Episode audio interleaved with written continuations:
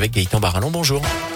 Bonjour Jérôme, bonjour à tous. À la une ce jeudi, J-17 avant le premier tour de la présidentielle. Depuis le début de la campagne, Radio Scoop vous emmène à la rencontre des électeurs. Certains savent déjà pour qui voter, d'autres non, mais ils ont tous en tête des priorités pour les cinq années à venir. Tiffaine Coulon a tendu son micro à 110, 70 ans. Cette ancienne employée de mairie dans la région est atteinte de sclérose en plaques. Elle doit se déplacer en fauteuil roulant. Elle est donc particulièrement attentive aux propositions des candidats sur la question du handicap. Sandy n'a pas encore choisi pour qui voter au premier tour, mais une chose est sûre, ce ne sera pas pour Emmanuel Macron. On les a mis de côté, non. Aucun moment il a parlé de l'handicap et ce qu'ils allaient faire pour nous. Du prochain président, Sandy, qui s'est cassé la hanche il y a quelques mois, attend qu'il prenne des mesures pour permettre aux personnes âgées de vieillir chez elles. C'est ce que je veux. C'est pour ça qu'après mon accident, j'ai pas voulu aller dans un centre de rééducation. Je voulais le faire chez moi.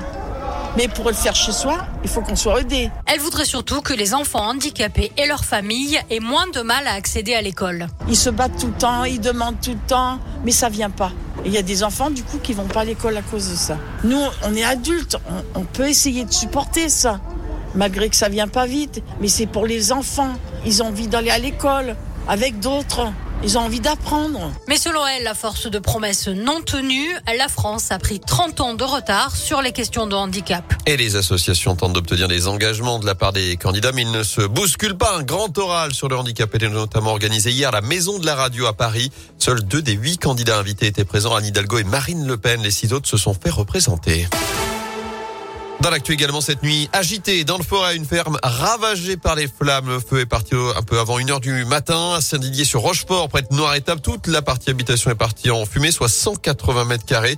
Les pompiers ont réussi à éviter toute propagation à la grange remplie de fourrage et deux occupants de la maison ont pu sortir à temps sans être blessés. Ils ont été relogés par la mairie. À retenir aussi de l'inquiétude chez SAG France, cette entreprise spécialisée dans la fourniture de pièces pour l'industrie du poids lourd compte une centaine de salariés à Lorme, près de Saint-Chamond et une grève illimitée a débuté hier sur le site. En cause, selon le progrès, la perte d'un gros contrat, la menace de fermeture. Mais pour le président de la société, l'entreprise doit désormais s'adapter, mais n'est pas en péril. Autre mobilisation aujourd'hui, celle des retraités avec des manifs dans une vingtaine de grandes villes en France à l'appel d'une dizaine de syndicats. Ils vont notamment réclamer des augmentations de leurs pensions. Un mois jour pour jour depuis le début de la guerre en Ukraine, le président Zelensky appelle au soulèvement international face à l'offensive russe déclenchée le 24 février dernier. Volodymyr Zelensky qui s'est aussi exprimé hier après-midi devant les parlementaires à l'Assemblée et au Il a notamment accusé des multinationales françaises d'être, je cite, des sponsors de la machine de guerre de la Russie. Dans ce contexte, justement, Renault décide finalement de suspendre ses activités en Russie. Décision saluée par le chef de la diplomatie ukrainienne, alors que les chefs d'État et de gouvernement occidentaux doivent participer de leur côté à un sommet commun de l'OTAN, du G7 et de l'Union européenne aujourd'hui à Bruxelles.